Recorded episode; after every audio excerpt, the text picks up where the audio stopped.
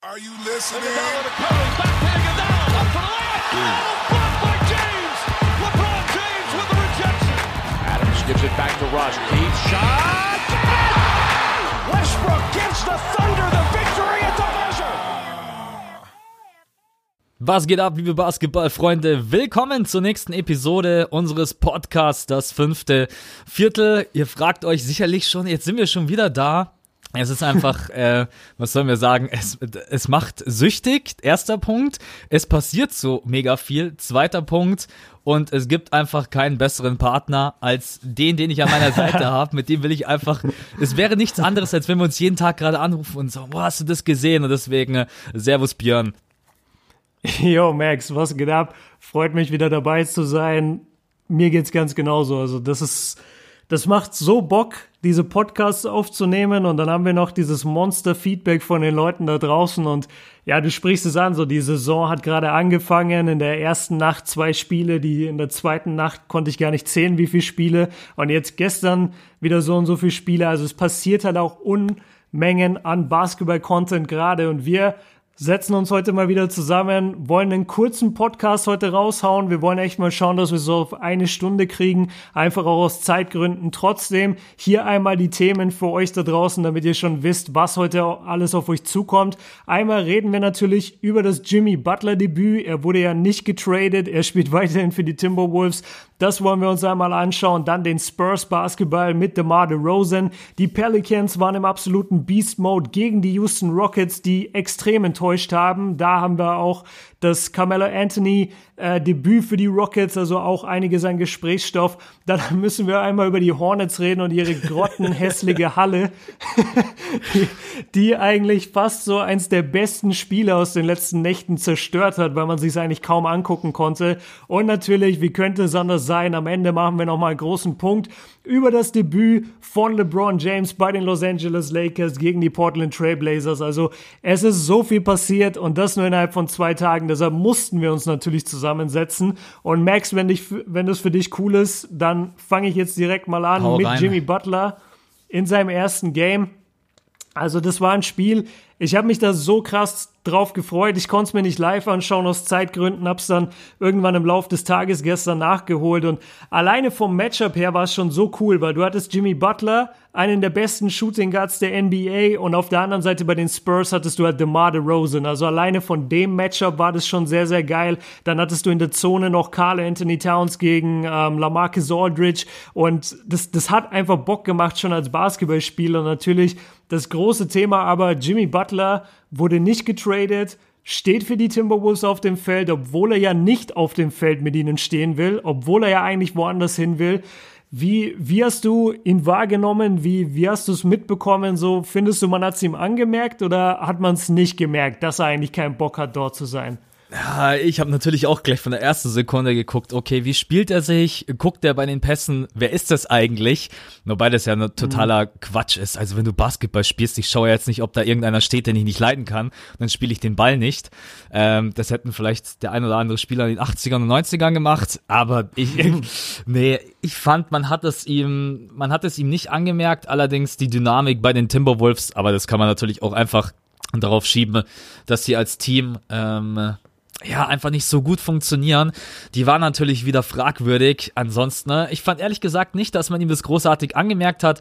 Es gibt dieses geile Bild, wo sie in der Huddle zusammenstehen und Wiggins Jimmy Butler so diesen bösen Blick zuwirft, aber das war natürlich. Es war natürlich wieder genau so ein Schnappschuss, wo man auch sagen kann, Ja. vielleicht guckt er in diesem Ja. Moment einfach äh, jetzt so. Also die Leute versuchen jetzt natürlich auch da irgendwie das möglichst Negativste rein zu interpretieren.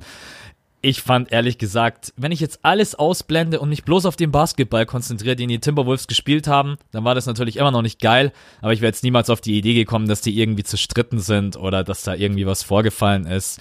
Was, was war dein Eindruck? Hast du irgendwie das Gefühl gehabt, vielleicht auch ja, dass sich nicht äh, Jimmy Butler zurückgehalten hat, sondern Wiggins oder Carl Anthony Towns, dass die irgendwie gesagt haben, ah, ich gehe mal lieber äh, ihm aus dem Weg? Oder sagst du, nee, war für mich auch alles okay? Es gab halt wenige Momente, wo du wirklich hättest drauf schließen können. Also was, was immer schön zu sehen ist, finde ich an Jimmy, er ist wirklich so dieser, dieser Leader-Typ. Also er ist wirklich der Anführer von diesem Team und da sieht man mal, wie professionell er ist, dass trotz diesem ganzen Off-Court-Bullshit, der die ganze Zeit läuft, er halt trotzdem im Huddle steht und Ansagen macht. Er hat trotzdem versucht, seine Spieler irgendwie zu motivieren. Ähm, ich habe gesehen, dass, ich glaube, es war Towns, der, der hatte, glaube ich, einen Layup oder einen Dank gemacht ähm, und dann hat Wiggins, äh, sorry, dann hat Butler, habe ich auf die Bank geguckt, äh, saß er gerade auf der Bank und hat geklatscht. Dann äh, hat Carl Anthony Towns einmal einen Fast Break Pass gespielt auf Jimmy Butler, der den verwandeln konnte mit dem Easy Dunk. Und dann ist er zurückgelaufen und hat mit ihm abgeklatscht und hat ihm nochmal so auf den Hinterkopf auch so ein bisschen gehauen, so halt als Ermutigung und guter Pass äh, mäßig. Also eigentlich ist es nicht aufgefallen, was mich sehr stutzig gemacht hat. Ich weiß nicht, ob du das gleiche gehört hast oder vielleicht das noch aus einer anderen Quelle bestätigen kannst. Ich habe mir das Spiel ähm, natürlich mit den, also mit den Kommentatoren halt angehört und auch so die Vorberichte mir ein bisschen angeschaut. Und da meinte der Moderator, der Kommentator, meinte, dass Jimmy Butler in einem separaten Flugzeug geflogen wäre und auch mit einem separaten Auto zur Halle gefahren wäre. Boah, das wäre krass. Und wenn das wirklich stimmt, also dann ist, dann ist es wirklich krass. Also das, das kann ich mir überhaupt nicht vorstellen. Ich kann mir auch nicht vorstellen, dass du so viel, ja, wobei, wie viel Geld ist das für ihn? Also selbst wenn du ein Privatjet mietest, Peanuts. ja, selbst das ist nichts für ihn, das stimmt. Aber also dann, dann ist ja wirklich alles im Team kaputt. Wenn du deinen eigenen Flieger nimmst und dein eigenes Auto nicht mit dem Mannschaftsbus fährst, nicht mit dem Teamflieger sitzt, da, da ist ja wirklich alles verloren. Also ich glaube, davon gibt es auch keinen Return mehr. Du, du hast es aber auch nicht äh, von nee, irgendwo anders nee, noch gar gehört. nicht. Aber normalerweise bin ich äh, zu 99 Prozent stimmen die Informationen, die man da von den Kommentatoren bekommt. Was ich auch an dem League Pass, ohne jetzt Werbung machen zu wollen, extrem schätze. Die Übertragungen drüben aus den Staaten ne, haben so viel mehr Background Stories. Äh, so, ich ganz kurz abschweifen da hat auch heute Nacht jemand gesagt bei den Trailblazers gegen Lakers, dass Damian Lillard die Null trägt, weil die Leute immer gedacht haben, er ist eine Null. Und deswegen trägt ja. er diese Nummer. Also das sind so Stories, die ich, die ich extrem feiern, die man nebenbei dann so mitkriegt. Aber zurück zu Jimmy Butler. Ich habe es nicht mitbekommen. Wenn das so sein sollte, dann. Aber warum sollte, also dann, dann kann man wirklich bloß sagen, er ist der absolute Vollprofi und sagt offen Court, hey, ja. wir sind ein Team, wir halten zusammen, Fast Break, ich spiele dir den Ball oder ich nehme den Ball und wenn du irgendwie ein Layup daneben haust, dann stehe ich trotzdem hinter dir. Aber wie soll das irgendwie dann menschlich und im Spiel zusammenpassen? Also, wenn ihr da irgendwie Informationen habt, dann haut das gerne in die Kommentare, auch wenn wir momentan noch ein bisschen unsicher sind, was Kommentare so derzeit sind. Da müssen wir uns auch noch, noch ein bisschen Gedanken machen, ob wir vielleicht auch irgendwie mal einen Blog aufmachen, wo wir den dann posten und man kann unten drunter kommentieren oder sowas. Da werden wir uns ja. noch Gedanken machen, aber wir sind jetzt ja noch voll am Anfang, deswegen lasst euch da einfach überraschen ähm, sollte es wirklich so sein, dann finde ich es auch ehrlich gesagt von ihm nicht gut, weil wenn er sagt, okay, auf dem Court halten wir zusammen, dann bitte hock dich auch in den Timberwolves Flieger und flieg da gemeinsam hin nach San Antonio. Ah, aber ich habe es wie gesagt nicht mitbekommen und kann es jetzt auch nicht direkt direkt bestätigen. Aber ich stimme dir voll zu. Also auf dem Feld habe ich auch überhaupt nichts gemerkt und Körpersprache war, finde ich, von allen Parteien ja, war völlig in Ordnung. Also jetzt nicht. Also von, von wem sie nicht, nicht um dir zu widersprechen, aber eigentlich doch, ähm, wem ich, wo ich echt die, die Körpersprache total vermisst habe, beziehungsweise das Gefühl hatte, der will da nicht sein, war Carl Anthony Towns. Ja, das ist. Auch, also schau dir den Boxscore an, wir haben den ja beide vor uns, acht Punkte. Gut, neun Rebounds so, aber du bist halt auch die fünf, da greifst du halt die Rebounds ab. Zwei von sechs, eins von zwei von der Dreierlinie. Das ist halt gar nichts und schon gar nicht, wenn du dein erstes Saisonspiel machst und du bist der neue Maxed-Out-Player hier mit dem krassesten Vertrag überhaupt. Das, das ist halt wirklich gar nichts. Und ich finde, ihm hat man das so ein bisschen angemerkt, dass er eigentlich keinen Bock hat, auf dem Feld zu stehen. Ich bin auch einfach, na, ich versuche nicht so viel über Carl Anthony Towns zu reden oder nachzudenken, weil ich so enttäuscht bin, wie wie sich das jetzt alles entwickelt hat. Für mich war der vor zwei Jahren eines der größten Talente auf der Center-Position, die wir überhaupt hatten. Und das ist ja, ja, das ist ja wahrscheinlich auch heute noch, wenn er, wenn er will, aber mit seiner ganzen Art und Weise. Und ich stimme dir vollkommen zu. Also Körpersprache rein aufs Spiel bezogen war von Towns wieder Ah ja, ist unter aller Sau. Also der, da merkt man einfach keine Motivation, kein mal, keine Explosion, dass er mal aus sich rauskommt. Und acht Punkte als, hey, wenn du das mit anderen auf der Position vergleichst, ist es einfach traurig. Hat dann auch nur 22 mhm. Minuten gespielt. Das habe ich gar nicht. Ich habe das Spiel. Ja, weil er, weil er nichts gebracht hat, ja, weil, er, weil er einfach nichts gemacht hat und die haben ihn dann raus. Und bei, bei, bei anderen Formationen lief es halt. Also Derek Rose hat zum Beispiel geil gespielt. Ich fand Derek der, der jetzt so geil. Ich freue mich jedes Mal, wenn ich ihn sehe, wenn er einen Ball in der Hand hat. Ohne Witz. Ja. Der hat zwar viele, viele Layups verlegt, äh, deshalb sehe ich auch gerade seine Quote, nur drei aus zwölf aus dem Feld. Aber der, der bringt so viel Energie. Wenn der Typ gesund ist, der ist immer noch einer der besten Point Guards der NBA. Und ich finde, der hat super gestern zusammengespielt mit Jeff Teague, mit äh, Wiggins, mit Butler. Die, die haben ja auch alle gut abgeliefert. Und ähm, hier, wie heißt der? Äh, Jeng spricht man, glaube ich, ja. aus. Ich glaub, Jeng, der, genau. Ja, genau, Jeng. Der hat auch ein gutes Spiel gemacht. Also eigentlich war das von den Timberwolves schon gar nicht schlecht, äh, aber Carl Anthony Towns hat halt krass enttäuscht. Ja, vor von, allen Dingen auch gegen, äh, gegen, auch teilweise gegen Pöltl. Das hat mich ja auch extrem gewundert. Dann start Alter, Pöltl hat gestartet einfach Ey, mal. Ich habe auch gedacht, ich so, Pöltl, habe ich irgendwas nicht mitbekommen? Gasol, ist er verletzt oder sonst irgendwas? Ja. Aber so ein klassischer Popovic-Move und dann äh, ist er ja, aber die Rotation, wenn ich, ich habe das mir gestern nämlich dann nochmal angeguckt, äh, Pöltl hat, glaube ich, dann nur acht Minuten gespielt. Ja, genau. Boah, das sehe ich gerade auch. Acht ja, Minuten krass. und dann ist der Gasol rein und war dann eigentlich doch Starter. Ich habe keine Ahnung, es war so ein bisschen weird, äh, aber ja. egal. Pöltl hat auch, wenn er drauf war, echt eine gute Defense gespielt hat, seine zwei von vier, was für ein Big auf jeden Fall völlig okay ist für die paar Minuten, ne? Aber auch Klar. gegen Gasol und äh, gegen äh, Aldridge, also da Towns einfach stellenweise richtig alt ausgesehen. Ja, äh, Spurs ich hätte ehrlich gesagt, oder hast du noch was zu den Timberwolves, weil wir haben jetzt in den letzten Folgen so oft über die gequatscht, deswegen würde ich jetzt. Nee, nee, ich, ich, ich freue mich, wenn wir jetzt zu den Spurs ja. kommen. Äh, ich hätte niemals gedacht, dass ich gestern so eine Nachricht von dir bekomme. Ich, ich weiß jetzt nicht mehr ganz genau, was du mir geschrieben hast, aber wie geil ist der Spurs Basketball? Ich glaube, so hast du es geschrieben, ja? Und die kam aus dem Nichts und normalerweise sagt man Spurs, Texas, langweilig, Franchise nicht sonderlich spektakulär, gut geführt, Popovic, einer der besten äh, Coaches in der NBA und auch die Spieler alle solide und dann habe ich mir so gedacht, hey, der Björn, das ist, er hat Ahnung.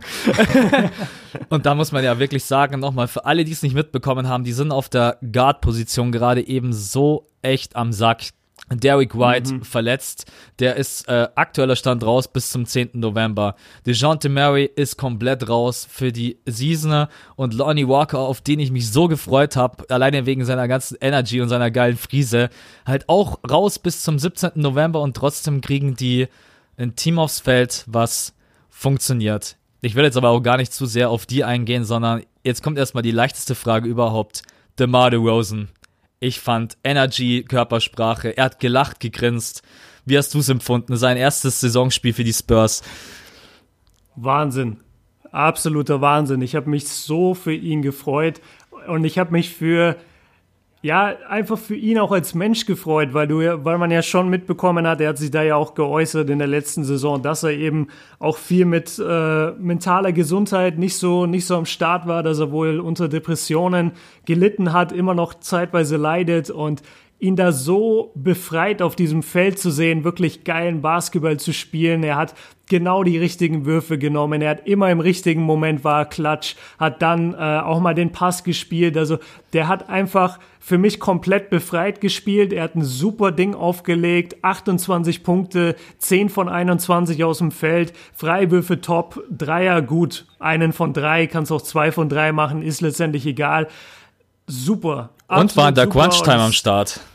Also da. Genau, sage ich ja. Also, ja. also Klatsch eben auch und einfach ich, weil du mich gefragt hast, wie, wie hast du es empfunden? Und wenn ich da rein nach Emotionen gehe, ich habe mich ohne Ende für diesen Jungen gefreut, wirklich. Also ich auch, man hat ihm einfach angesehen, dass er sich wohlfühlt, dass dieses Kapitel jetzt abgeschlossen ist. Der wird sicherlich mal mit einem traurigen Auge zurückgucken, ne, weil natürlich da jetzt auch eine, ja, eine geile Starting Five am Start ist in Toronto. Aber mhm. hey, du hast mit Popovic einen der, und ich glaube, Popovic ist wirklich so, der hat noch diesen Extra-Status gegenüber allen anderen. So, der es ist einfach so dieser Coach Grandpa in der NBA. Und wenn der dich an die Hand nimmt und sagt, hey komm, wir machen jetzt das Beste draußen, wir rocken das Ding. Äh, und ich war von allen, also du hast mir ja geschrieben, der Spurs Basketball, und das war wirklich wieder von den Laufwegen her, von der Rotation, von den Backdoor-Cuts, von der Wurfauswahl. Ich hätte es äh, ich hätt's echt niemals erwartet. Also Spurs habe ich dieses, also jetzt war jetzt das erste Spiel, immer schön abwartender, aber hätte wesentlich, mhm. äh, hätte wesentlich schlechter laufen können. Was ich jetzt gerade eben auch sehe, dass Aldridge einfach mal 42 Minuten gespielt hat. Das ist auch ist, krass. Das ist auch krass. Ja. DeRozan 38 Minuten, ne? Rudy Gay 3. Alter, warte mal, was viel heftiger noch ist, der hatte 19 Rebounds auch. Wer? Der hatte 21 Boah, und 19. Stimmt. Krass, Alter. Heftig. Das, da siehst du mal, obwohl wir beide das Spiel komplett geguckt haben, solche Sachen nimmst du dann manchmal gar nicht so wahr. Äh, und ja. hat auch noch drei Blocks aufgelegt. Also auf mhm. jeden Fall äh, extrem geiles Spiel. Natürlich auch noch eng am Ende und dadurch auch noch spannend. War einfach ein geiles Matchup alleine Jimmy Butler, DeMar DeRozan. Äh, ich möchte es auch nochmal hervorheben, weil ich, wir haben das in der letzten Folge gesagt, Bellinelli wird den 76ers noch wehtun. Wenn er, rein, mhm. wenn er reingekommen ist, kann man natürlich mehr Punkte machen bei 22 Minuten. Aber 3 von 6, 2 von 4. Du weißt einfach, der kommt rein und gibt dir erstmal gute Quoten und Sicherheit. Ähm, ja. ja, guter Fit auf ja, jeden Fall. Wichtige Würfe hat er genommen. Das ist auch, also um mal auf dieses Thema jetzt zu kommen, warum ich dir das überhaupt geschrieben habe. Also ich schreibe ja nicht bei jedem Spiel, dass ich gucke, oh mein Gott, guck mal, wie geil die Hornets sind, guck mal, wie geil die Kings sind, sondern das werde ich von dir nie lesen. Guck mal, wie geil die Kings sind, wenn du mir das jemals schreibst, dann gucke ich erstmal, ob 1. April ist. dann, dann, setz, dann setzt du den Podcast aus mit mir. Auf jeden Fall. Ja, nee, also bei, bei den Spurs, du, du, du hast es eigentlich schon angesprochen, die, die Art und Weise, wie dieses Team Basketball spielt, das ist einfach für jemanden, der das Spiel versteht und der weiß, wie Basketball auszusehen hat, das, das ist wie eine Offenbarung. Also das ist wie, das, das ist total kitschig jetzt, ne? Weil ich, ich kann das gar nicht anders beschreiben, aber es spielt auch niemand sonst so ein Basketball. Das ist wie wenn du irgendwie so ein perfekt, wenn, wenn Musiker jetzt ein perfekt äh, gespieltes Klavierkonzert hören würde. Und der würde sagen, ey, da sitzt einfach jeder Ton und jeder Tastendruck ist genau richtig. Und so ist es bei den Spurs, wenn ich mir die anschaue, so jeder Cut wird anständig gelaufen, jeder Pick wird sauber gesetzt, es wird abgerollt, der, ähm, es wird jedes Mal, wenn die den Ball bekommen und das ist eine das ist etwas, das habe ich zum Beispiel dann gestern in einem anderen Spiel so oft beobachtet, dass es nicht gemacht wurde und es führt dann eben zu Turnovern. Die Spurs bekommen den Ball in die Hand. Das erste, was sie, was sie machen, ist, sie gucken.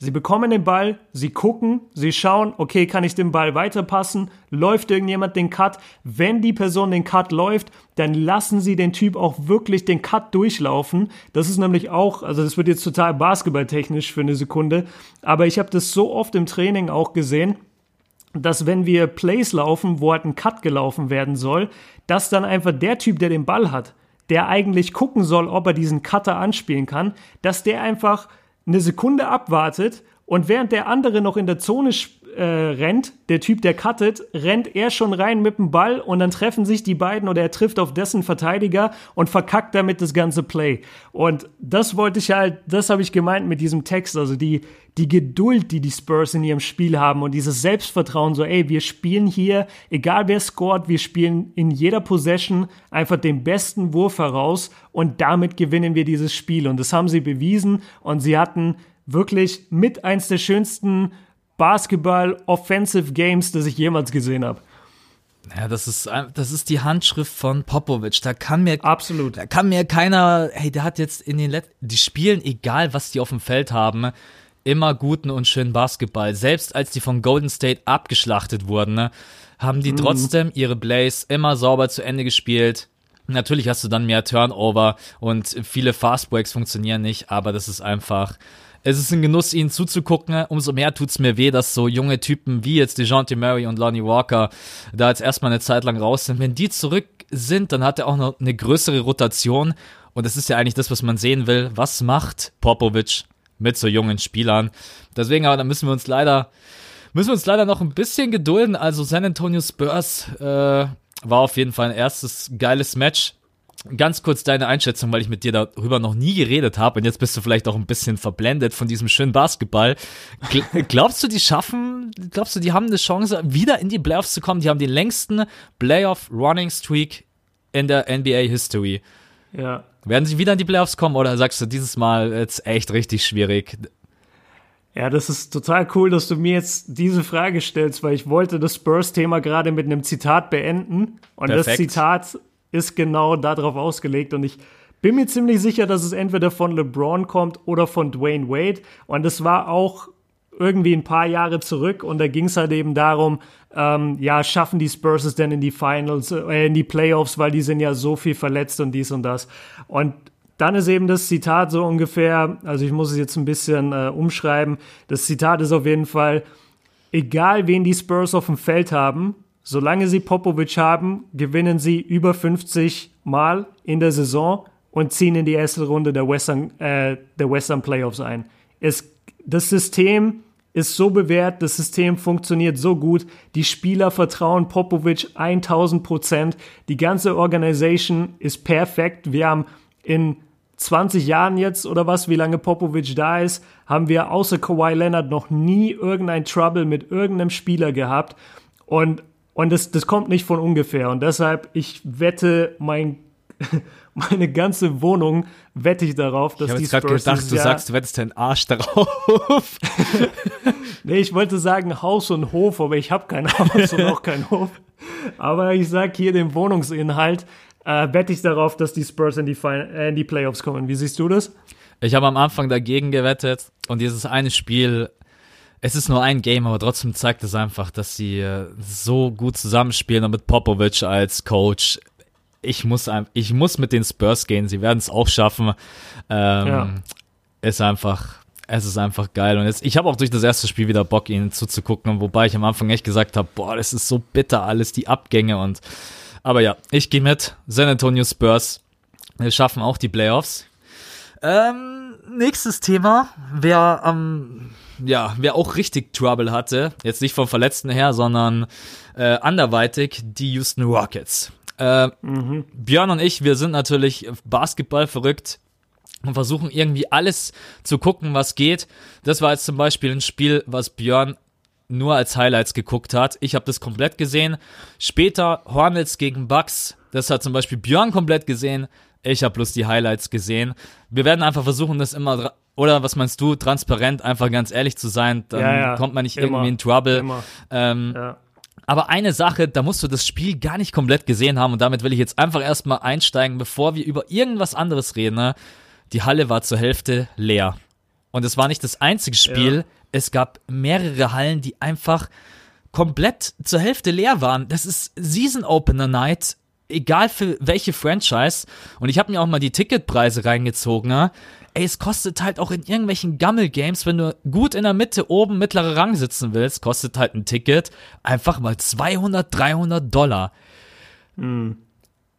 Was, was sagt dein Gefühl? Glaubst du, ist denn wirklich eher die Preise oder sagst du, es ist auch einfach, dass der Basketball bei uns gerade eben mega den Hype bekommt und in den USA drüben die Realität einfach anders ist? Du kannst es jetzt natürlich nicht bestätigen, weil du nicht drüben wohnst oder lebst, aber einfach nur Ja. dein Gefühl. Hau das mal raus.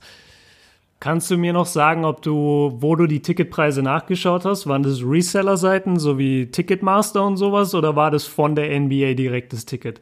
Ich habe auf zwei, drei, auf zwei, drei Seiten habe ich nachgeguckt, aber ich habe ehrlich gesagt keine Ahnung, wie die Seiten hießen, ne?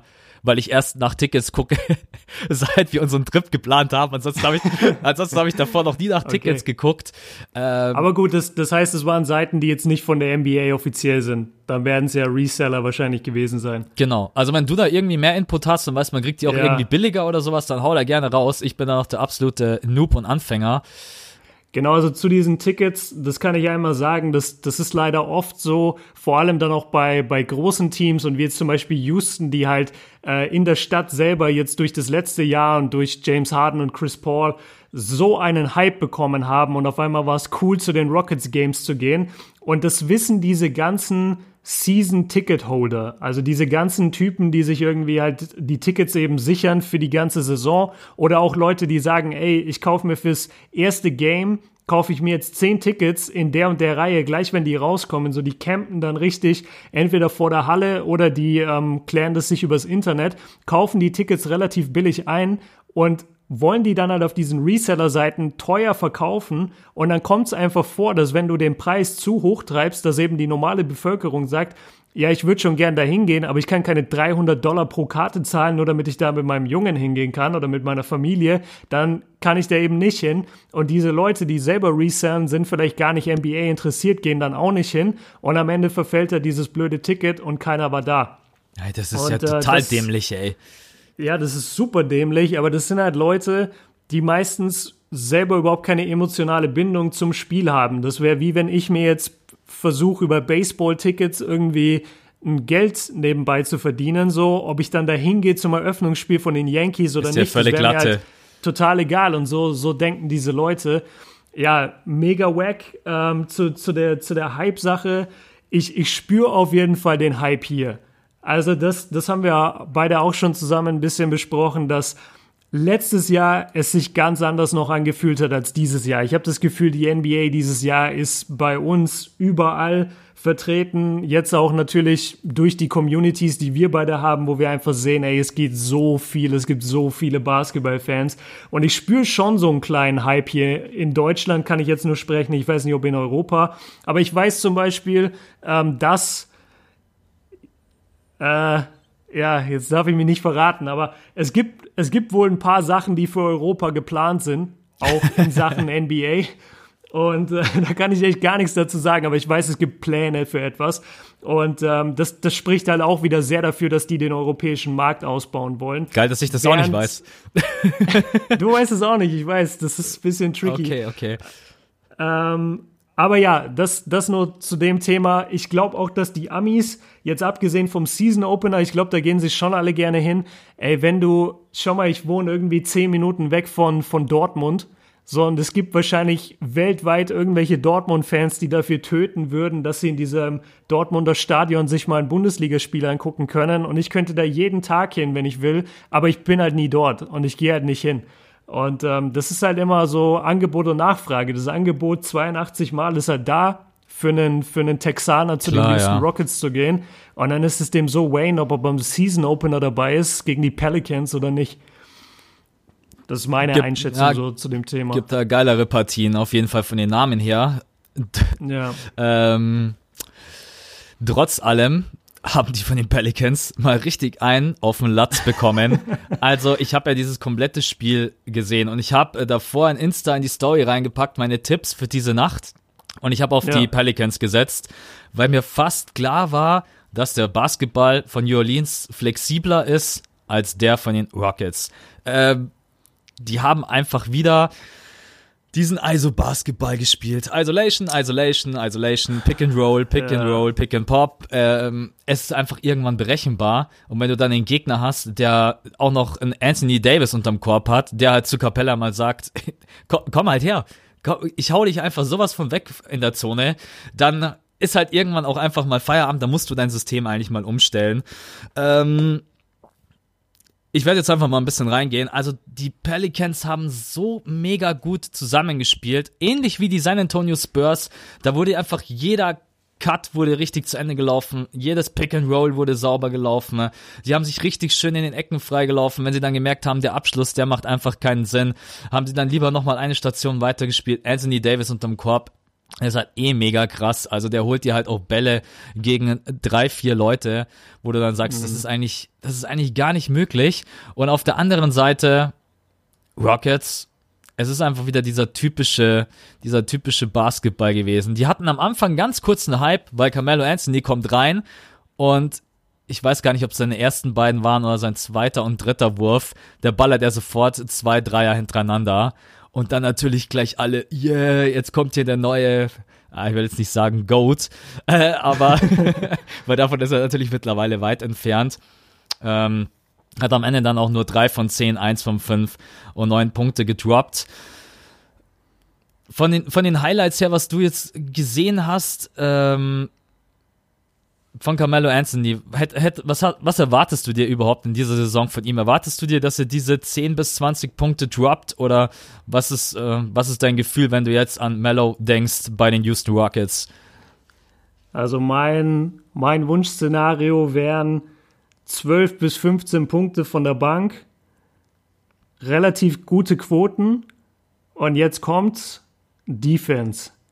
Ich finde es so lächerlich, wenn du offensichtlich nicht mehr der Franchise-Player bist, wenn du nicht mal mehr die dritte, vierte Option bist im Angriff, sondern halt echt einfach von der Bank kommst und wirklich auch nicht mehr das Game hast, dass du ein Spielleben durch dein Scoring bestimmst, ey, dann reiß dich halt jetzt irgendwie zwei, drei Jahre zusammen und spiel halt vernünftige, anständige Defense. Warum ich das sage und warum mich das so aufregt bei Mellow, wir sehen immer diese ganzen Trainingsvideos. Die hast du auch schon gesehen und diese berühmten äh, Pickup-Games, wo dann in New York und Los Angeles da in diesen berühmten Hallen gezockt wird.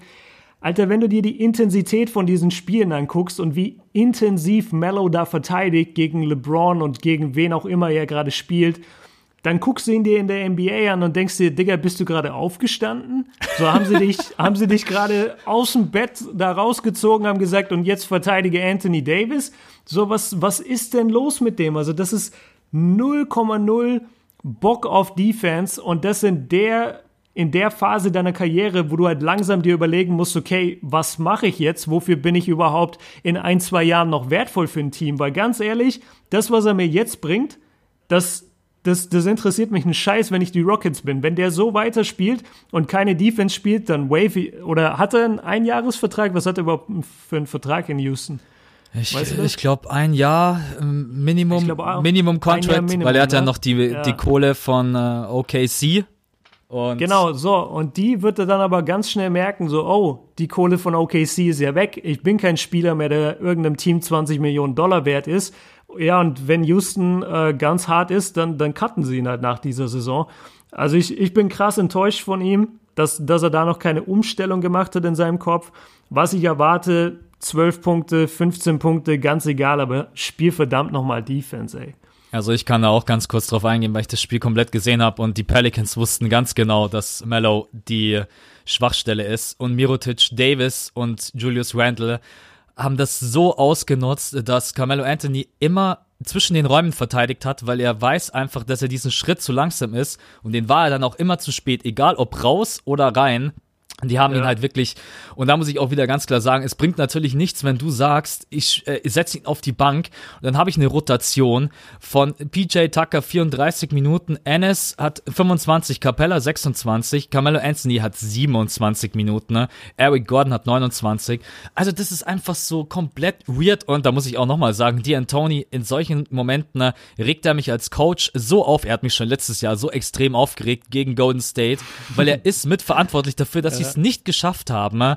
Ähm, und ich kreide ihm das auch nach wie vor zu über 50 Prozent an, dass er nicht mal einen Timeout genommen hat und hat gesagt, hey, passt mal auf, wir spielen so nicht Basketball. Der sitzt halt genauso draußen wie Carmelo Anthony auf dem Feld, spielt, ja, wird schon irgendwie gehen. Also Basketball, ja. spielen wir einfach die Dreier raus, die dann übrigens ja auch nicht äh, hochprozentig droppen. Ne? Also 33 Prozent und Pelicans haben es mal gezeigt, wie es richtig geht. Die hauen dir mal 40 Prozent um die Ohren. Mirotic Weltklasse gespielt. Ähm, mhm. Ich glaube seit Ewigkeiten.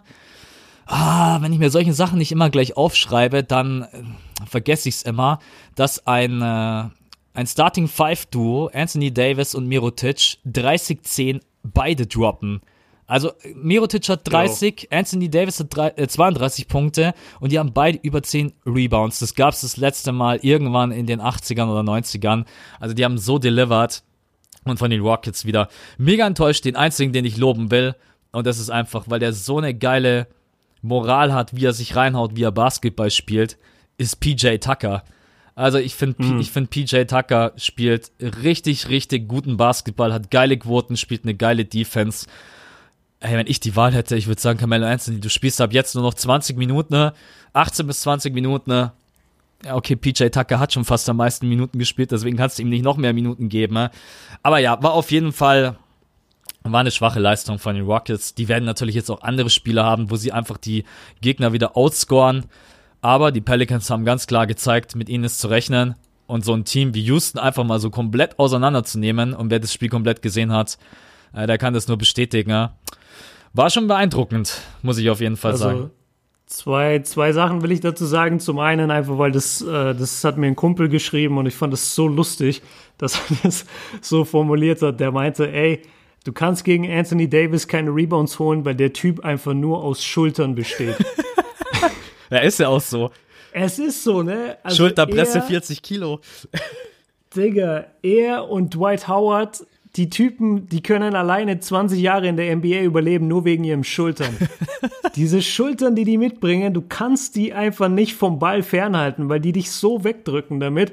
Und äh, dann habe ich eine, eine Frage an dich, weil ich eben das Spiel nicht ganz gesehen habe. Wie, wie kam dir äh, Chris Paul vor? Weil ich sehe gerade, dass die Quoten bei ihm eigentlich gut sind. 6 von 12 aus dem Feld, 3 von 7 von der Dreierlinie und halt äh, 19 Punkte. Aber trotzdem, ja, wie, wie, wie fandest du ihn? Ja, Chris, wie sieht's aus? Chris Paul hat wieder gut gespielt. Und man, Chris Paul ist natürlich auch jemand, der dann einfach weiß, okay, wenn ich jetzt nicht selber irgendwie versuche, Scoring aufs Feld zu bringen, dann wird uns dieses Spiel auf jeden Fall komplett entgleiten. Und es war dann so Mitte des dritten Viertels, hat er dann auch selber versucht, ein paar Würfe zu nehmen, die dann natürlich schon sehr weit weg waren. Ähm, der Turnover ist bei ihm halt echt ein Wahnsinn. Als Point Guard hat er einen Turnover, hat jetzt aber auch nicht so mega viele Assists gespielt, aber das liegt daran, weil die Wurfquoten so kacke waren. Also Chris Paul spielt die Leute teilweise so gut frei und wenn die dann den relativ freien Korbleger, selbst wenn Anthony Davis mal nicht in der Nähe ist, äh, daneben, daneben legen. Also Chris Paul hat mir noch mit am besten gefallen. Ähm, ja, 19 Punkte, 6 Assists. Der hat einfach eine gute Übersicht. Du hast nie das Gefühl, dass der irgendwie mal einen Move macht, der total äh, Nonsens ist.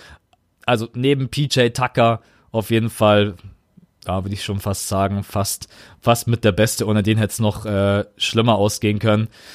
Gordon um ganz kurz zu dem zu kommen, ist natürlich auch immer so eine Wundertüte. Der schießt halt 2 von 9, 7 und 14 aus dem Feld, hat 21 Punkte, hat aber mit seiner Shot Selection in gewissen Situationen dafür gesorgt, dass die Pelicans halt wieder wegziehen konnten. Ne? Das ist halt auch immer der Punkt, Ah, was, krass. was Björn und ich dann halt auch immer sagen, nur Boxscore angucken bringt dir halt gar nichts. Reicht nicht. Ähm, Ja. Highlights kannst du auf jeden Fall ein bisschen was mitnehmen, was für Spielzüge sind sie gelaufen. Aber wenn du das ganze Spiel anguckst, dann weißt du halt ganz genau, boah, dammit, man, der hat jetzt zwei, dreimal den Abschluss genommen und die waren eigentlich mit vier Punkten dran und danach sind es plötzlich zwölf Punkte. Ja, deswegen, also das wäre so mein Fazit. Die wird, werden noch besser spielen, aber in den Playoffs werden die so gegen richtig gut eingespielte Teams, werden die echt Probleme haben. Besonders, die haben ja noch ein paar Leute verloren, wie Bahamute und deinen absoluten Liebling, äh, Trevor Ariza. Trevor Ariza, Ja, ja. der äh, übrigens sehr geil gespielt hat äh, in seinem Debüt in Phoenix. Habe ich leider, Also das werden wir heute zwar nicht besprechen, aber das Phoenix-Game habe ich mir angeschaut gegen Dallas und da hat er geil gespielt. soll ich dir was sagen? Ich habe es tatsächlich bis jetzt geschafft. Ich weiß noch nicht, wie dieses Spiel ausgegangen ist. Ich weiß nicht, Krass. wie Mavs gegen Phoenix ausgegangen ist. Es ist, ich habe nirgendwo ein Bild auf Insta gesehen. Mir ist es im League Pass nicht. Also deswegen, please no Spoiler.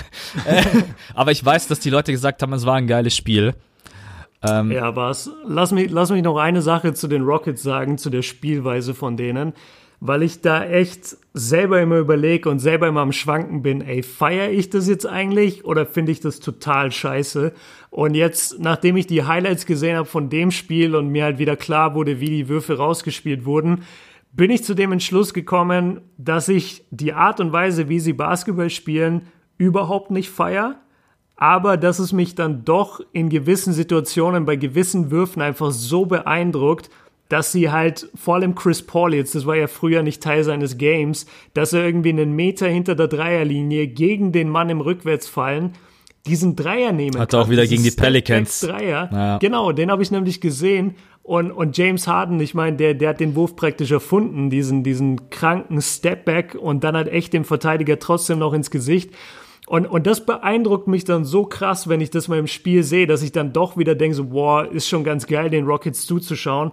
Aber so, es, es zieht sich irgendwie so krass. Also die laufen halt nie mal was anderes. Es ist, wie du sagst, entweder es ist eine Isolation für einen der Shooter, oder es ist ein Pick and Roll mit, äh, mit Capella, der dann den alley fängt. Oder es ist mal ein Drive zum Korb und wir kicken ihn raus. Aber das sind ungefähr drei Spielzüge pro Viertel und der Rest ist halt Isolation.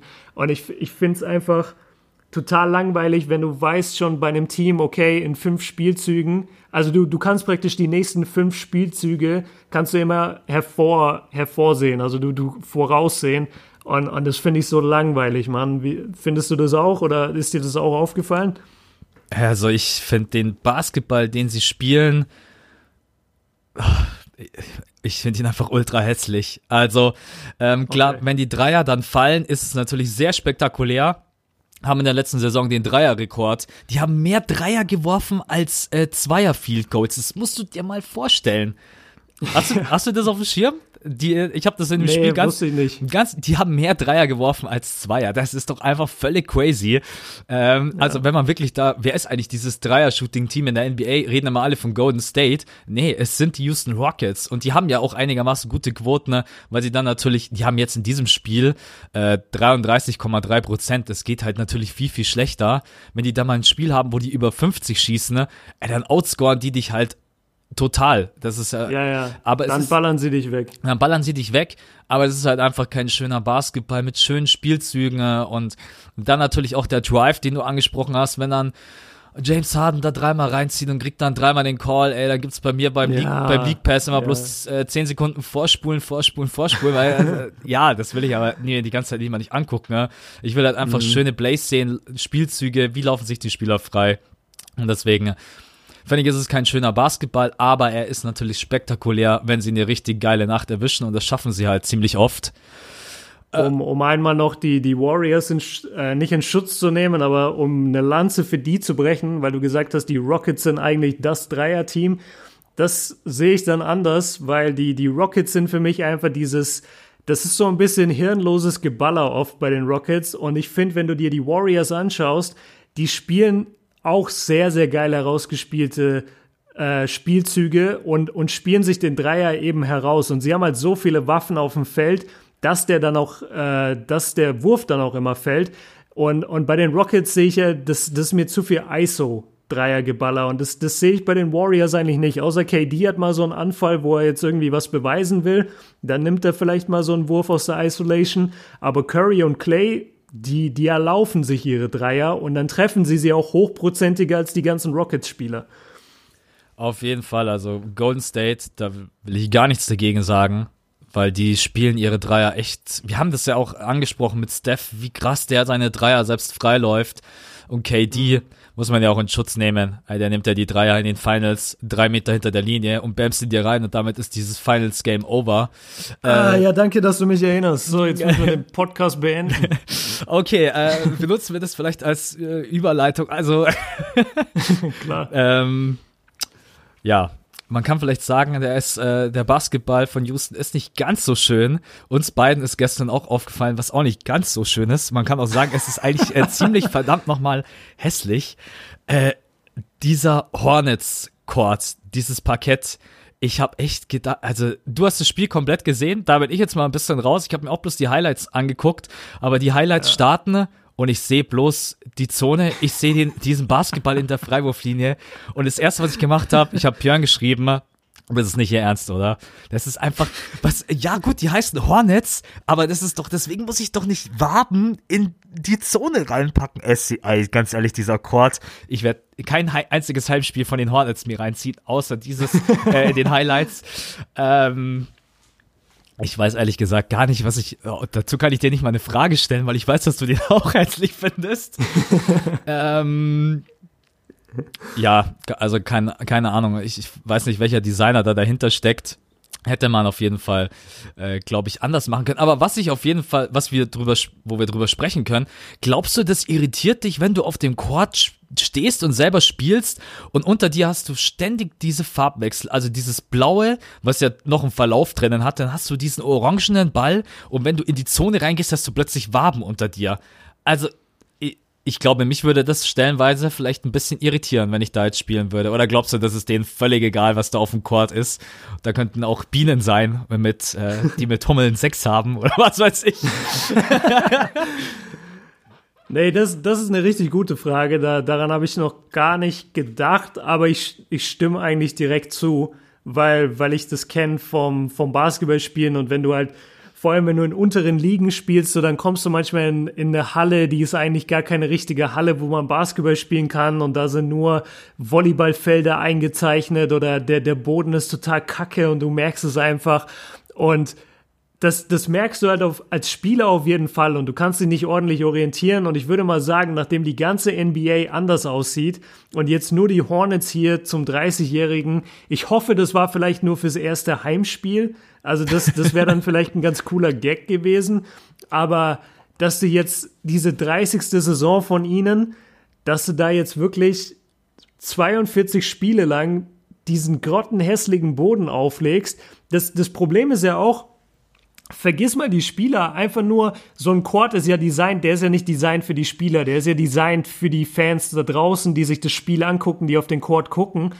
Digga, ich habe die Hälfte der Zeit die ganzen Bucks-Spieler gar nicht gesehen, weil die in ihren dunklen Trikots einfach auf diesem kack dunklen Boden verschwinden. Ja. Das war so schwer auszumachen. Ähm, und ich glaube, die Hornets haben selber haben die nicht auch sogar ihr Türkisen? Nee, die, nee, nee, nee, die haben weiß, glaube ich, getragen gestern. Aber, aber stell dir mal vor, die, die tragen aus irgendeinem Grund dann auch mal lila oder, oder blau. So, ja. dann, dann siehst du ja das ganze Team nicht mehr. Also ich finde es auch kompletten Schwachsinn, diesen Boden, vor allem halt fürs Fernsehbild, das ist einfach hässlich. Und was total witzig ist, ich habe die ganze Zeit diese Zone gesehen und habe das nie connected dass das Bienenwaben sein sollen, bis du mir das geschrieben hast. Und dann kam ich mir total dumm vor, dass ich mir drei Stunden ein Spiel angeschaut habe und nicht gecheckt habe, dass das Bienenwaben sein sollen. Ja, also sehr, sehr, sehr strange. Es hat auf jeden Fall einen, äh, ja, ich finde, einen, einen 90s-Vibe. So 90s Hornets würde ich damit verbinden, aber nicht die 2018er Hornets. Aber lass uns mal zum Spiel kommen, weil das war eigentlich eins der geilsten Spiele überhaupt, wenn man mal so die ersten Nächte durchgeht. Also super hart umkämpft, richtig geil. Am Ende fast per Game Winner entschieden, äh, dann aber halt doch nicht, weil der Game Winner nicht reingegangen ist. Und also es gab natürlich auf Seiten der Hornets, muss man ganz klar, und ein Spieler, der viel zu wenig Beachtung findet, auch bei uns leider, Lass mich raten, äh, was Kemba sich Walker. ändern muss. Ja, Kemba Walker. Digga, Ja. Kemba Walker hat so krank abgeliefert. Und das ist auch wieder das Thema. Diese, die Hornets waren hinten, ich glaube im ersten Viertel oder im zweiten Viertel waren die Hornets teilweise hinten mit über 20 Punkten. Weil die, weil die Bucks, glaube ich, ich glaube, die haben 9 von 13 Dreier getroffen im ersten Viertel oder so. Also die, die haben halt komplett ein Feuerwerk abgebrannt, die Bucks, wo du auch dachtest so, ach du Scheiße, wenn die immer so spielen, dann sind die eine richtige Gefahr im Osten. Sie konnten es dann aber überhaupt nicht halten von der Quote her. Ähm, ja, aber da nochmal zu den Bugs. Ich sehe ich seh gerade, wir haben die Box-Scores gar nicht, ne? Ja, das habe ich auch gerade gesehen. Ich habe mir die gerade eben nebenbei aufgerufen. Ah. okay, ich, hab- ich suche die ganze Zeit in den Boxscore, wo ist denn Kemba, wo ist Kemba und dann sehe ich, das ist der Boxscore von den Lakers. Nee, Ähm, den habe ich nicht mehr drin. Ich habe gedacht, wir aber- reden nur über den hässlichen Quad, weißt du?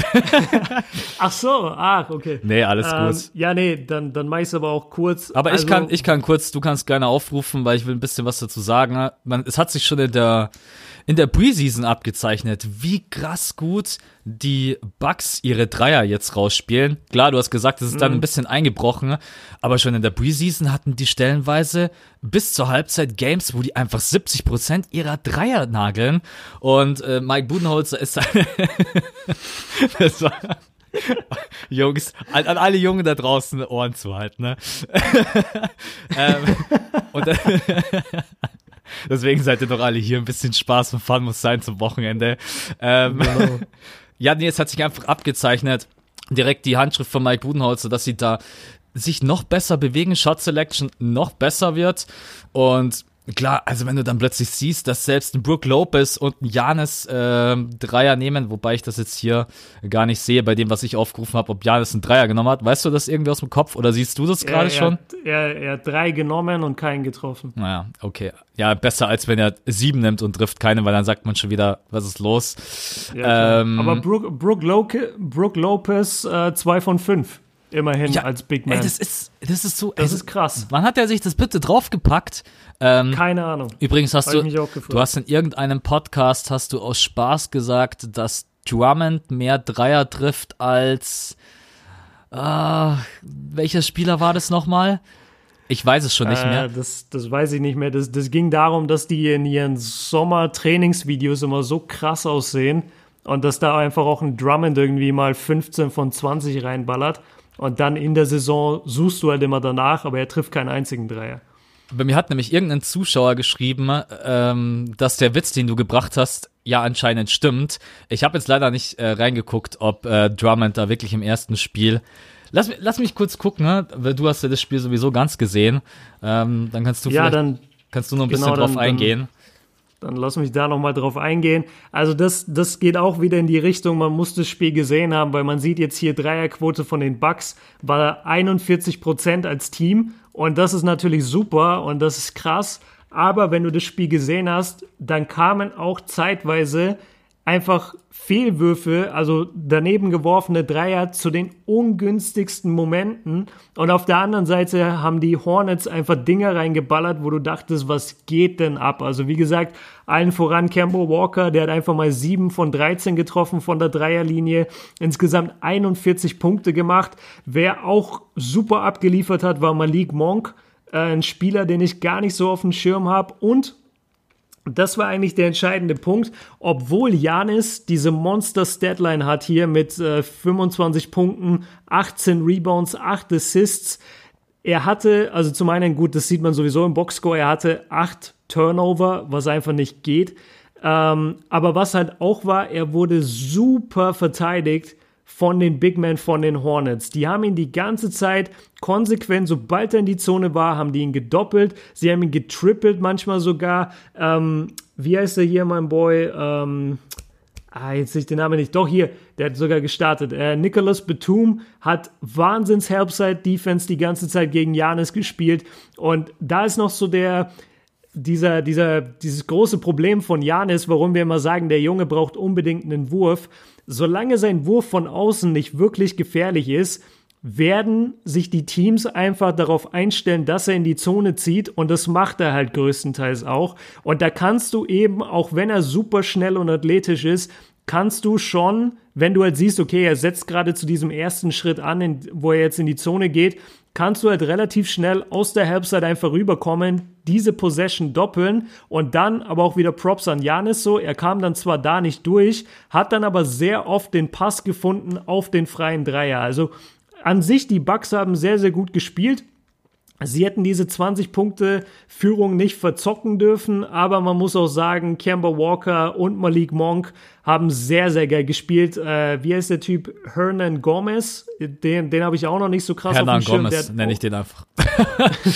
Genau, der, der hat auch super gespielt. Also da, da ging schon einiges gestern in dem Spiel. Kann man sich auf jeden Fall, falls ihr den League Pass habt, äh, zieht euch das nochmal rein oder zieht euch zumindest die Highlights rein. War ein geiles Spiel, bis zum Ende mega spannend.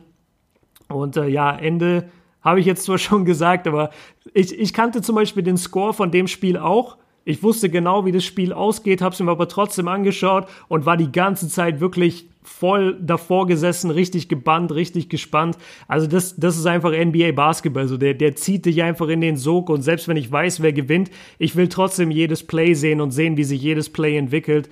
Und Es ich, so viele knappe. Games in den ersten Nächten, ne? Das ist echt geiler geht's Ja. überhaupt nicht. Ich habe übrigens äh, nachgeguckt, Drummond hat tatsächlich gegen die Nets eins von drei getroffen from Downtown.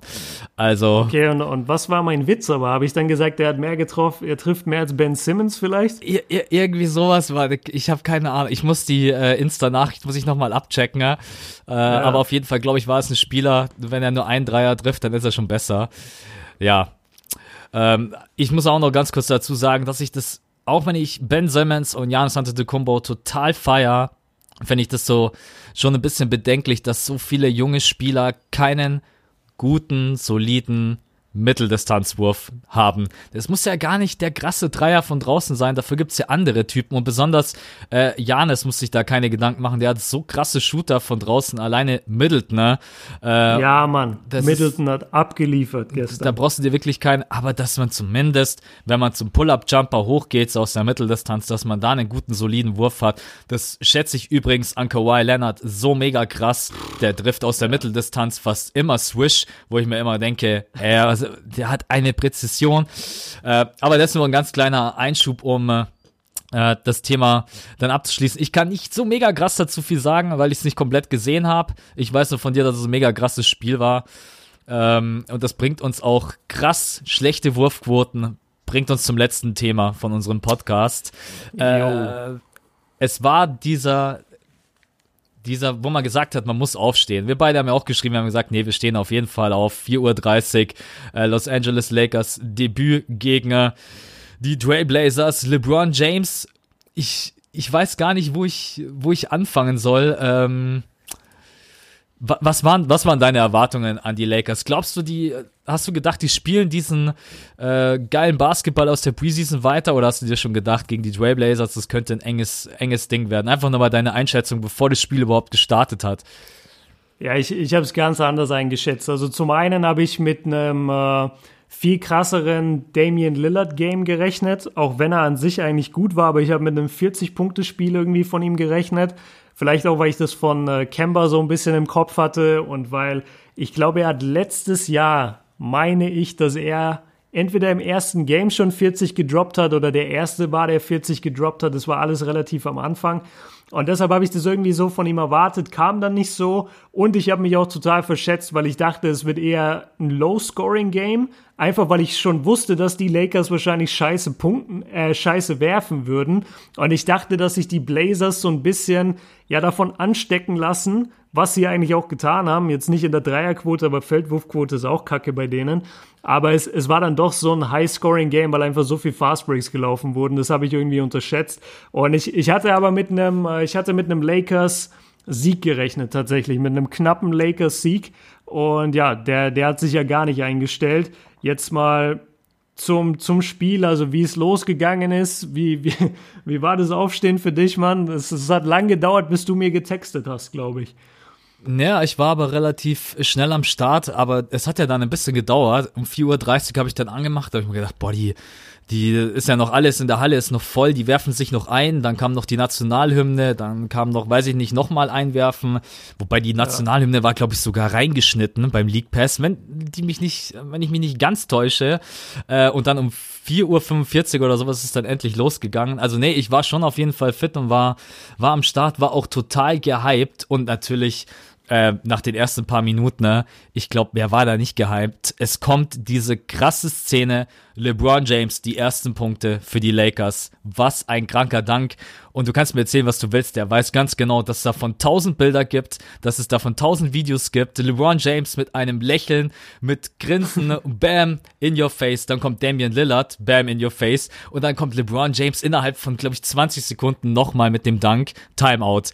Ey, ich, hab, ja. ich, hab, ich war so wach, so wach kriegst du mich nicht mal, wenn du, wenn, wenn du mit Trompeten in meinem Zimmer stehst. Ich war so gehypt und hab mir gedacht, ey, das wird das krasseste Spiel überhaupt. Und dann kam die krasse Ernüchterung, Enttäuschung. Ja, ich will jetzt nicht sagen Enttäuschung, weil ähm, dass die Lakers am Anfang natürlich auch erstmal ein bisschen gucken müssen, dass die reinkommen. Aber dieser Hype war mega schnell weg und äh, ja, ich habe dir ja nach diesen drei Danks erstmal geschrieben, Alter, was geht hier ab? Was, was ja. ist los? Und wir waren dann, glaube ich, auch beide erstmal ziemlich krass gehypt. Aber dann kam der totale Einbruch, besonders von der Dreierlinie. Und da müß, müssen wir einfach drüber reden. Oder was, über was willst du? Willst du erst über James reden? Willst du über die miserable Dreierquote reden, dass die Lakers 70 Punkte, glaube ich, in der Zone gemacht haben? Es gibt so viele Punkte, über die man reden kann. Ja, lass doch über erstmal darüber reden, dass sie eben diese 70 Punkte in der Zone gemacht haben, was halt echt geil ist. Also das, das hat mich richtig gefreut und wir haben uns da jetzt auch für diese, für dieses Thema heute, für die Lakers und das hast du rausgefunden, was darauf natürlich total passt. Dieses Zitat von Kobe Bryant hast du da gefunden. Sports Illustrated hat das, ja. Genau, wo er eben sagt, die Lakers werden viele Leute überraschen. Wenn du Golden State herausfordern willst, kannst du sie nicht mit Shooting challengen. Da, äh, das ist es, was sie selbst machen. Man muss sie mit der Größe, Kraft und Schnelligkeit ähm, challengen. Challengen, okay, ja. das, das hat gefehlt gerade bei mir. Genau, und, und dass das Lakers-Team eben dieses, dieses Team jetzt hat. Und das ist auch so. Also, das habe ich auch ich habe das rausgeschnitten aus meiner Lakers Preview, weil, weil das Video dadurch zu lang wurde und ich hatte die Zeit nicht, das dann noch zu rendern und hochzuladen. Aber da hatte ich genau darüber gesprochen, dass die Lakers eigentlich so geil aufgebaut sind von den Spielertypen her, die sie haben, dass sie ein komplett anderes System spielen können als die Warriors und als die Rockets, als diese ganzen Shooting-Teams und damit wirklich mal jemanden challengen können, also ein paar Teams challengen können. Und gerade, also vor allem McGee hat mir super gut gefallen. Der Typ bringt ohne Ende Energie, der geht jedem Rebounds hinterher, der hatte geile Blocks, ähm, der, der hat sich in jeden Ball wirklich geworfen. Dann haben sie mit Rondo einen Point Guard, wie sie ihn heute eigentlich nicht mehr gibt. So heute ballert jeder Point Guard ohne Ende Dreier. Rondo hat nicht mal einen Dreier gefühlt. Also er hat hier einen von zwei getroffen, aber er hat eigentlich keinen Dreier. Ähm, und du hast einfach so viele geile Spieler, auch Stevenson, Beasley, das sind alles so Typen, die können dir voll auf den Sack gehen in einer Playoff-Serie. Ja, und, und dann haben sie das eigentlich auch ganz gut gemacht. Und ich schätze mal, wenn irgendwie fünf Dreier mehr gefallen wären, ja, dann hätten wir jetzt ein ganz anderes Ergebnis. Aber Auf jeden die, Fall, ja. die Dreierquote war halt eine Katastrophe. Also ich erinnere mich, äh, es war, glaube ich, 16-0, bis der erste Dreier gefallen ist. Ja, das war Und das geht halt nicht. null von. Ich habe gedacht, machen die jetzt einen auf Rockets oder was? Ey, das ist. das war. Ich. Ja.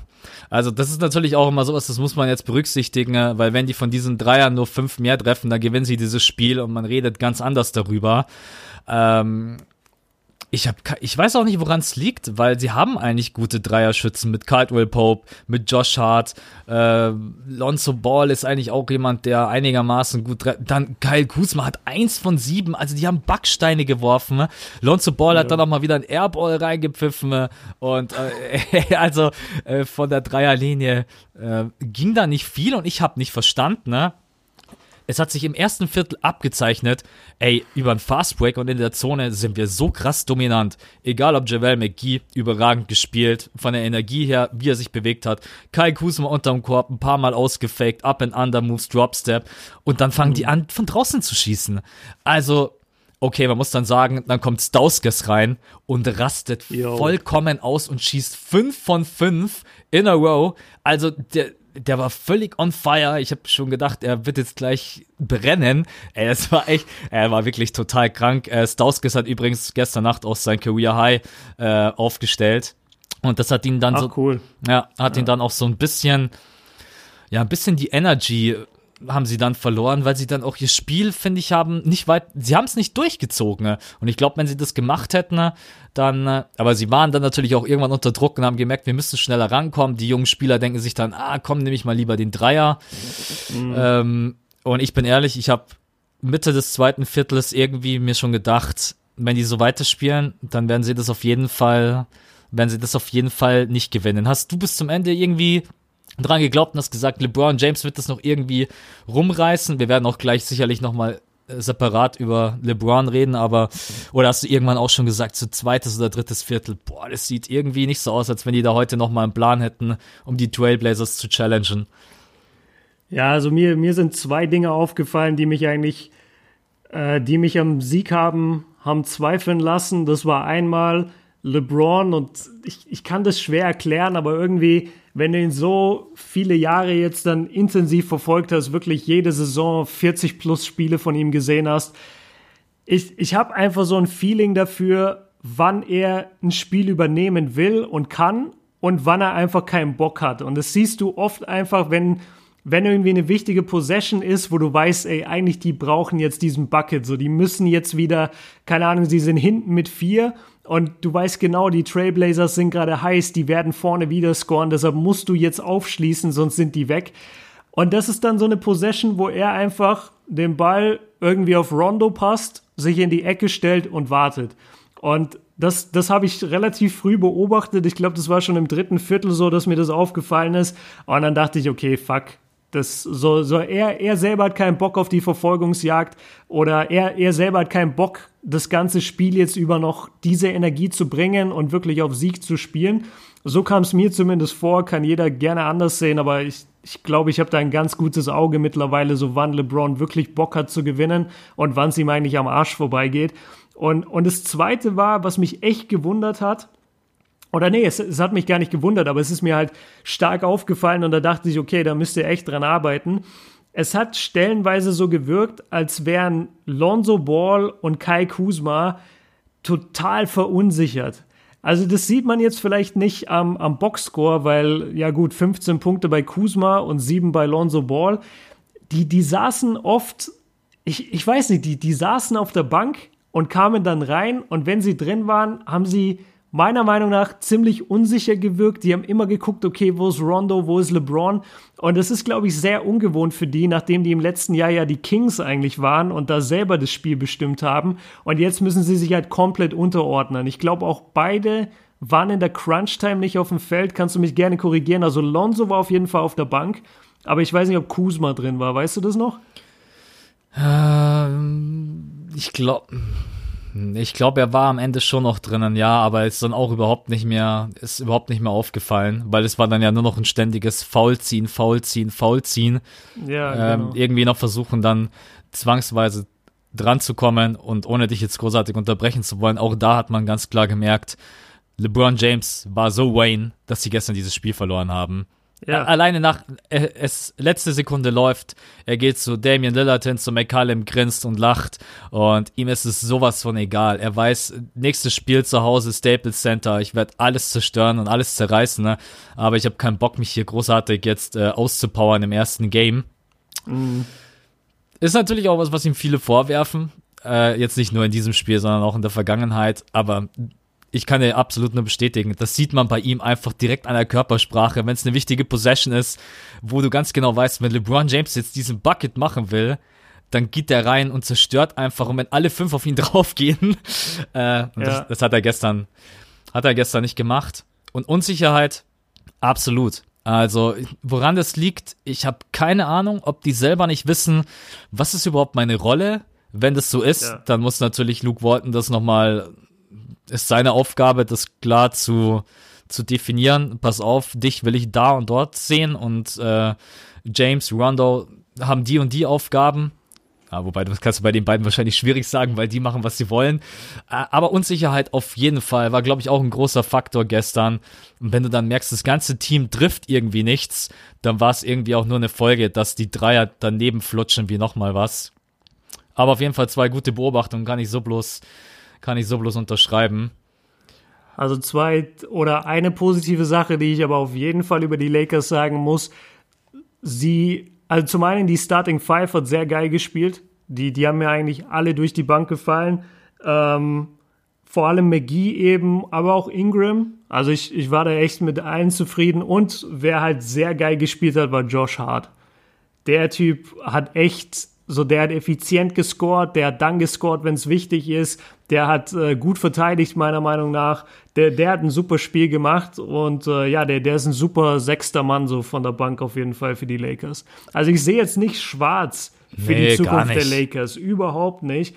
Aber du hast in LeBron halt es, ah, das, ich, ich glaube, ich werde da jetzt dann auch äh, bei der GOAT-Debatte in meiner Fazitfolge auf jeden Fall das Thema mal ansprechen weil ich bin ja selber der größte LeBron-Fan so überhaupt. Ich feiere den Typen ja ohne Ende. Aber dieses, wirklich diese, diese Gleichgültigkeit, die er leider in vielen Spielen an den Tag legt, die fuckt dich als Fan manchmal richtig ab, weil du bist ja voll dabei, so du fieberst voll mit und dann siehst du genauso, ah, er gibt die Possession auf, er gibt gerade Kuzma den Ball, der irgendwie 5 von 15 wirft, anstatt dass er selber jetzt den wichtigen Bucket macht. Und dann hast du einfach voll den Absturz auf ihn und ich muss sagen, je mehr ich mich jetzt da auch mit Michael Jordan eben beschäftigt habe und je mehr ich halt auch Kobe noch im Hinterkopf habe, die haben das halt nicht gemacht oder ein Kyrie Irving. Das, das sind so Spielertypen, die wollen dich halt in jedem Spiel zerreißen. Und äh, das, das fehlt mir dann so ein bisschen bei LeBron. Auch, dass er halt vom Court geht, wie du schon sagst, er umarmt sofort Damian Lillard, CJ McCollum. Es ist ihm scheißegal, es steht in sein Gesicht geschrieben, ey, es ist mir so Wayne, dass ich dieses Spiel verloren habe. Und klar, er ist 16 Jahre in der NBA, er ist seit so und so vielen Jahren der King, so er kann auf alles kacken in der Regular Season, weil eh nur die Finals zählen. Aber das, das, das nervt schon ein bisschen und deshalb vielleicht so die negative äh, Stimmung gerade gegenüber den Lakers. Aber an sich, ich, ich baue eigentlich auf das Team. Also die, die können echt was, was werden im Westen. Ich bin mir auch sicher, dass das im nächsten Spiel anders wird. Äh, bevor ich es vergesse, Josh Hart, ich mag diesen Typen so krass gerne, weil er einfach der spielt richtig guten Basketball und alleine wie er diesen Buzzerbeater-Dreier noch fabriziert hat, da aus ja. dem Eck, der muss zweimal anfaken mit der Uhr im Hinterkopf und dann ballert er ihn noch rein. Also Josh Hart wird da, glaube ich, auf jeden Fall noch eine eine große Rolle als Shooter spielen. Ingram fand ich auch super. Mich hat's gewundert, dass er von draußen gar nichts getroffen hat. Ähm, aber ich denke auch, das wird sich ändern. LeBron James hat von draußen auch überhaupt nichts getroffen. 0 von 4, 0 von 4. Ähm, Fast Break Transition Game ist bei denen einfach total krank, weil die alle nach vorne rennen, wie die Geisteskranken. Ne? Ähm, Ich denke, das wird dem ein oder anderen Team richtig Probleme bereiten und man muss einfach sagen, hätten sie ein paar Dreier getroffen, hätten sie dieses Spiel vielleicht sogar gewonnen, aber hätte, hätte, Klassiker, Fahrradkette. Also von daher, ich bin gespannt auf die nächsten Spiele und vor allen Dingen, wie sie sich aufstellen. Denn das war jetzt so das erste Spiel und es war jetzt nicht so, dass ich ganz genau wusste, wer spielt eigentlich was. Und ich bin jetzt eigentlich jemand, ich weiß schon, ah, okay, der trägt den Ball vor, der ist als Shooter gesetzt, äh, der spielt hauptsächlich in der Zone, der stellt sich meistens in den Post. Ich musste heute Nacht selber erstmal gucken, ne, wie zur Hölle spielen die überhaupt. Und das hat man eigentlich sehr, sehr selten. Ne? Ähm, und deswegen glaube ich, müssen die sich da selber noch ein klein wenig sortieren. Mal gucken. Was, gegen wen ist eigentlich das zweite Spiel? Hast du das auf dem Schirm? Von den, von den Lakers? Von den Lakers, genau. Ja, gegen Houston, Digga. Al shit. Okay, Ja. wann ist das? Samstag, auf- Samstag auf Sonntag. Ja, da weiß ich auf jeden Fall schon mal, was ich Samstag auf Sonntag mache. Um, ist es wieder 4.30 Uhr Game, oder? Ja, easy. Boah, krass. Okay, das wird natürlich dann gleich mal das erste, das erste richtig krasse Ding. Ja, 4.30 Uhr.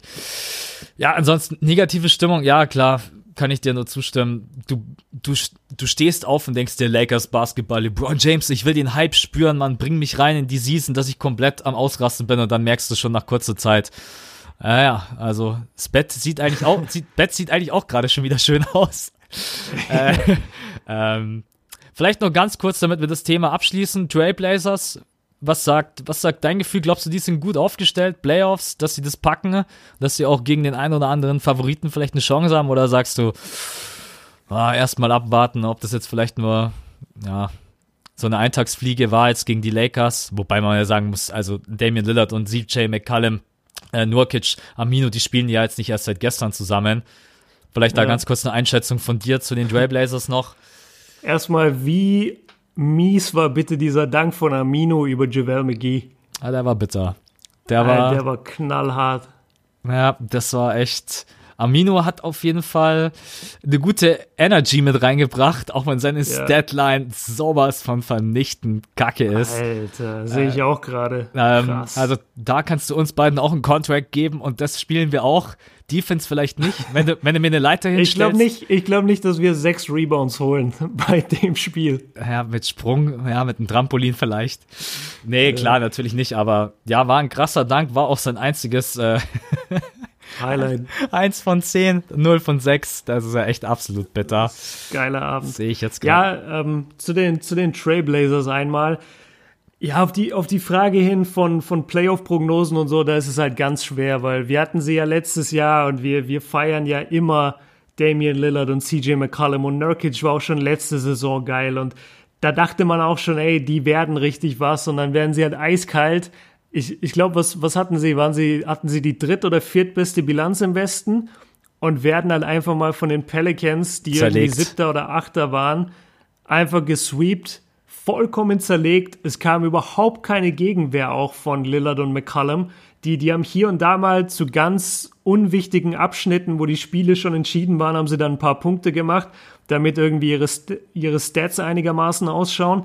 Ey, und ansonsten, die sind untergegangen gegen Rondo und äh, Drew Holiday. Deshalb, ich, ich, kann, ich kann das überhaupt nicht einschätzen bei den Blazers. Ich kann nur sagen, gestern haben sie mir gut gefallen. Und ähm, ja, also Nurkic, das war wieder so ein Ding. Das siehst du jetzt nicht so. Der hat 16 Punkte gemacht. Aber ich erinnere mich genau, es gab eine Phase, da hat der, glaube ich, drei oder vier Possessions hintereinander für die Blazers gescored. Und das waren so wichtige Punkte, dass das kriegst du einfach nur mit. Wir, wir sollten eigentlich, wir sollten den ganzen Podcast nur nennen, deswegen musst du Spiele gucken.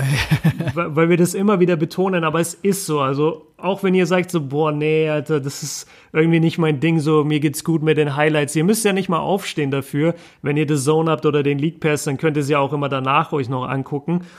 Gebt euch einfach mal die Freude so, zieht euch einfach mal ein komplettes NBA-Spiel rein und versucht auf diese ganzen Kleinigkeiten zu achten und dann bekommt ihr mit, dass Basketball halt noch viel mehr ist als der Boxscore und ein paar Highlights und am Ende, ja okay, der wird MVP, weil der hat irgendwie 24 Punkte gemacht und sein Team hat die beste Bilanz.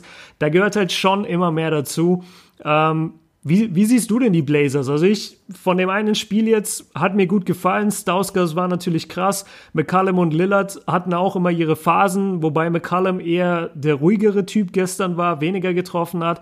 Und äh, Nurkic und Amino haben mir auch gut gefallen, obwohl sie jetzt auch nicht die heftigsten Abende hatten. Wie, wie siehst du es? Ähm, ganz kurz noch zu Nurkic kann ich auch nur alleine in diesem Matchup sechs Offensiv-Rebounds zu holen, ist völlig krank, weil da stehen halt wirklich Biester unterm Korb, die dich versuchen wirklich wegzupushen, wegzudrücken. Ähm, ich habe zu den Trailblazers eine ganz klare Meinung. Die werden es in die Playoffs schaffen, aber sind dann einfach zu leicht zu verteidigen. Ich habe diese Serie gegen die Pelicans äh, in der letzten Saison mir komplett angesehen. Und die haben einfach alle Schwächen offenbart. Und wenn es nicht die Lakers gewesen wären und wenn die, man die einfach gut verteidigt, dann sind die leicht ich, ich weiß, oh Gott, es gibt so viele Trailblazer-Fans, ich werde wahrscheinlich ultimativen Hate abbekommen. äh, aber die Trailblazers in den Playoffs, wenn man sich einfach dieses ganze Spiel anguckt, wenn man sich auch die nächsten Spiele angucken wird, dann weiß man, okay, man braucht Damian Lillard und McCallum im Topform. Wenn du das nicht hast, dann sind sie eigentlich schon weg vom Fenster, weil natürlich wird nicht in Stauskes jedes Mal als äh, nee. Six-Man 24 Punkte droppen. Und wenn man ehrlich ist, wenn das nicht passiert und die Lakers treffen einigermaßen normal und das wäre jetzt eine Serie und wir hätten jetzt nochmal sechs Spiele, ohne Scheiß, ich würde ich würde eiskalt, ohne nur darüber nachzudenken, auf die Lakers setzen, ne? weil einfach die Trailblazers sind meiner Meinung nach zu leicht zu verteidigen und sind auf einigen Positionen nicht stark genug besetzt. Nurkic, okay. Damian Lillard, okay. McCallum auch. Es ist auch geil, dass sie jetzt äh, Zeph Curry mit dabei haben. Collins ist Yo. in seinem Sophomore Year. Das heißt, der wird sicherlich auch nochmal einen Sprung nach vorne machen. Aber meine persönliche Meinung ist, Trailblazers schaffen es wieder in die Playoffs. Aber je nachdem, auf wen sie dann treffen und wenn das ein ekliges Team ist, was gut verteidigt, was ihnen vielleicht mehr wehtut, als wenn sie gegen so ein Offensivteam ran müssen, was jeden Fastbreak mitgeht und einfach nur Geballer will, wie zum Beispiel die Rockets, dann sehe ich halt echt wieder, ja, glaube ich, erste Runde ist direkt wieder Game Over, kann Game Over sein, aber lassen wir uns überraschen. Bis dahin ist noch ein ganz, ganz weiter äh, Weg. Und Damian Lillard und McCallum müssen halt auf jeden Fall dann auch nicht nur in der Regular Season, sondern auch in den Playoffs mal Verantwortung übernehmen. Das hast du gesagt. Das haben sie in den Playoffs halt einfach überhaupt nicht gemacht. Gut. Ja, geil, geil, wie du das gerade gesagt hast. Ähm, das hat total Sinn für mich ergeben, weil es echt so ist. Also Stauskas macht dir halt nicht jede Nacht 24 Punkte rein und diese Dinger von ihm waren auch so wichtig und haben so oft den Lakers so ein bisschen die Luft genommen. Und letztendlich hätte er eine schwächere Nacht gehabt und die Lakers hätten irgendwie ein, zwei Dreier mehr getroffen, dann würden wir jetzt davon reden, wie die Lakers ihre Gegner überrennen und wie krass sie doch sind und boah, guck mal, sie haben die Blazers geschlagen, die ja so krass sind.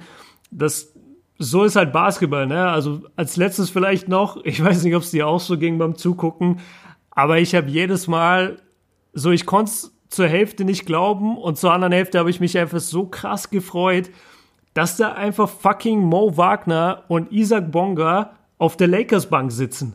Das habe ich so abgefeiert, Alter, dass einfach zwei deutsche Jungs, die hier das Basketballspielen gelernt haben, jetzt beim traditionsreichsten Verein in der NBA sind und auf der Bank dann auch noch le neben LeBron James sitzen. Das, das, ich, ich freue mich so krass für die Jungs, was das für eine Erfahrung ist. So selbst wenn die beide nach drei Jahren wieder aus der NBA raus wären, so, das, das kann dir keiner mehr nehmen. Das, ich ich freue mich da einfach. Ich Keine Ahnung, ging mir echt so die ganze Zeit. Ich finde es super, dass du es ansprichst, weil ich habe mir gestern gedacht, in diesem Game zwei, dreimal, besonders als sie diese ganzen Dreier verballert haben, habe ich mir gedacht, jetzt wäre Mo genau das Richtige. Pick and Pop, raus. Ich, ich schwöre, ich kann es leider nie beweisen, ne? wenn Mo in diesem Spiel reingekommen wäre, der hätte den ersten Dreier für die Lakers verwandelt, bevor überhaupt irgendjemand von den anderen Jungs einen.